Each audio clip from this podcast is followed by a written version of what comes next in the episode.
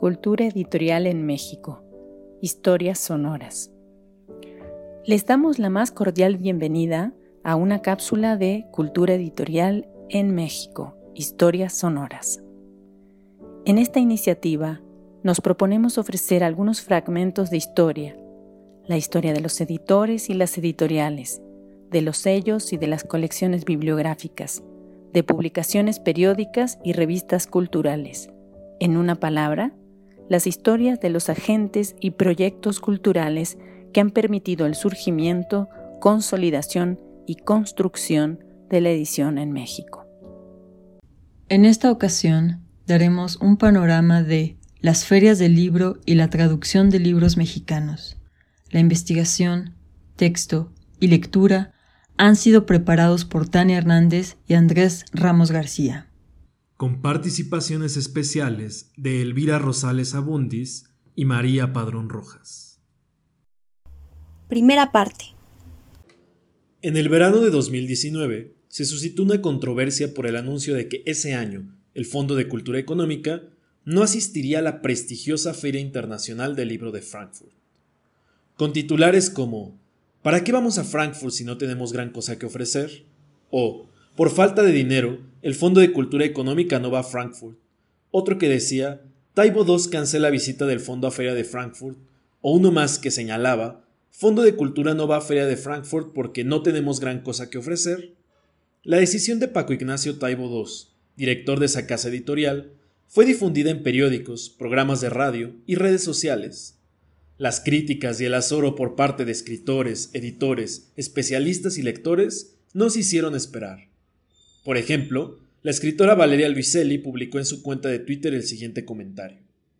Cito, He estado con Taibo en festivales en Alemania, donde su trabajo goza de muchos y muy entusiastas lectores. ¿Por qué quitarle a las siguientes generaciones de mexicanos, Taibo, lo que México sí te dio tantas veces a ti? Fin de cita. En un tenor similar, y en la misma plataforma digital, el escritor Juan Pablo Villalobos calificaba la decisión de Taibo como, cito, mediocre, pobre y orientada a llevar a México de vuelta al tercermundismo ideológico. Fin de cita. En el video titulado sobre la Feria del Libro de Frankfurt, disponible en el canal de YouTube del propio Fondo de Cultura, Taibo II hacía la siguiente breve aclaración ante la desaprobación general. Obviamente México sí tiene que ofrecer en Frankfurt. Lo que yo he estado diciendo era bien sencillo, era Mientras no revisemos cuidadosamente el catálogo del fondo para ver qué derechos todavía tenemos, sobre todo de autores nacionales, lo habitual en Frankfurt no es que tú vayas a vender libros, es que tú vas a vender derechos o a comprar derechos.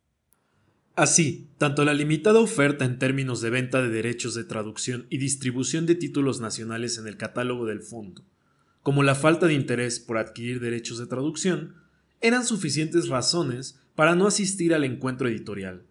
Más adelante en el mismo video de YouTube, Taibo II explicaba el propósito principal que suele llevar a la prestigiosa casa editorial a presentarse en las ferias con las siguientes palabras.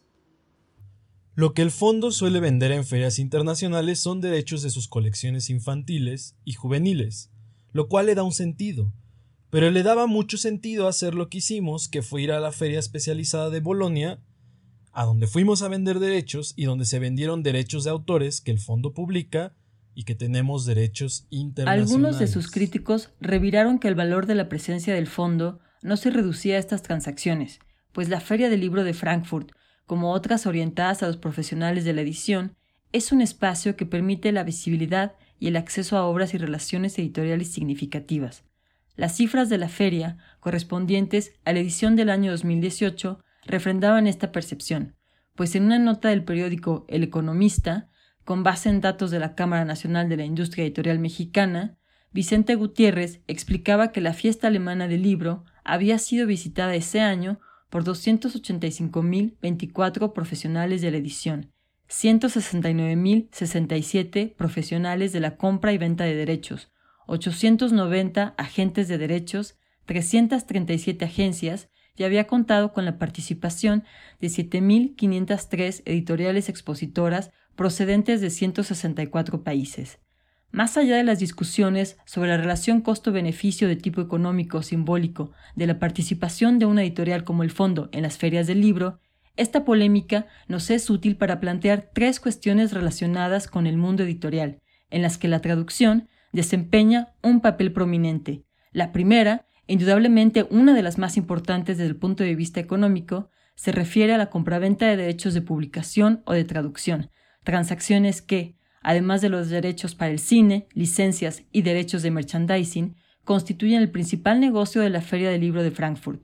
Por lo que se refiere al paisaje hispanoamericano, este tipo de derechos suelen gestionarse, además de en Frankfurt, en el Salón de Profesionales de la Feria Internacional del Libro de Guadalajara, en funciones desde el año 2004.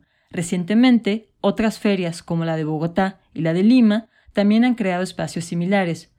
Por lo general, los derechos de traducción y distribución se adquieren para ser explotados en una región idiomática específica o en determinados países. En el caso del español, esto quiere decir, por ejemplo, que algunos grupos o consorcios editoriales compran los derechos para traducir una obra y distribuirla en todos los países hispanohablantes. En otras ocasiones, solo se compran los derechos de traducción y distribución para una región específica, y en otras más, las menos, los títulos son adquiridos por una sola casa editorial para ser traducidos a distintas variantes locales. Este tipo de estrategia solo se emplea con textos que representan un valor seguro de ventas. Los últimos tres volúmenes de la saga de Harry Potter podrían ser un ejemplo de lo anterior, pues si bien no se trató propiamente de diferentes traducciones, la editorial Salamandra, dueña de los derechos, publicó de manera simultánea tres ediciones diferentes. Una dirigida al público del Cono Sur, otra adaptada para los lectores del español peninsular y una más para el resto de los lectores hispanohablantes.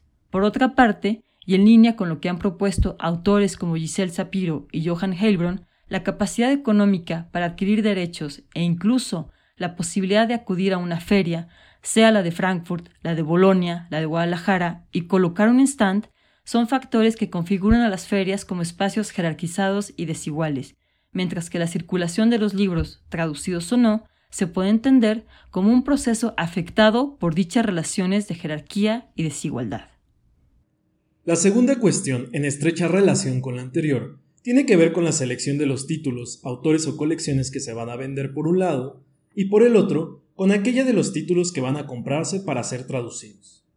Sobre este punto, vale la pena recordar que, previo a la consagración de las ferias como espacios para la negociación de derechos de traducción y distribución, proceso que en su mayoría se gestó en las últimas décadas del siglo XX, la introducción de autores, obras y propuestas estéticas o intelectuales en buena medida se llevó a cabo gracias a la intervención de agentes que, a nivel individual o colectivo, impulsaron proyectos editoriales de diversas envergaduras y alcances. Estos esfuerzos se materializaron tanto en publicaciones periódicas de corte cultural, académico o cotidiano, como en la publicación de volúmenes y colecciones editoriales, cuyas páginas difundieron textos o fragmentos escritos en español o traducidos de otras lenguas, acompañados en ocasiones por prólogos, introducciones, estudios pre y postliminares y notas de traducción. En México, ejemplos de lo anterior los encontramos en la editorial Cultura y la colección del mismo nombre, publicada entre 1916 y 1923, en el grupo Contemporáneos y su revista homóloga, que circuló entre 1928 y 1931, en las revistas Plural y Vuelta, publicadas respectivamente de 1971 a 1976 y de 1976 hasta la muerte de Octavio Paz en 1998. Y en muchas de las colecciones que conforman el acervo editorial del Fondo de Cultura, el de siglo XXI Editores, el de Sexto Piso, por no mencionar sino algunos ejemplos. Para Patricia Wilson, estos esfuerzos suponen que el sistema literario receptor funcione como un aparato importador en la medida en que por medio de estrategias tanto de selección de textos y autores por traducir, como de legitimación paratextual, se construye una imagen de los textos y autores traducidos, y además de las tradiciones literarias e intelectuales de las que provienen. En el caso de Plural, por ejemplo, puede observarse que en la época de paz, las numerosas traducciones de textos poéticos estuvieron acompañadas por un profuso aparato crítico firmado, las más de las veces, por los propios traductores de los textos. Con lo cual, de acuerdo con Ariadna Méndez, cito, el traductor poeta, figura constante en las páginas de Plural, se desarrolló no solo como traductor, sino como crítico, estudioso y conocedor de literatura y de traducción y comparte con el lector su erudición a través de estudios, comentarios y notas. Fin de cita.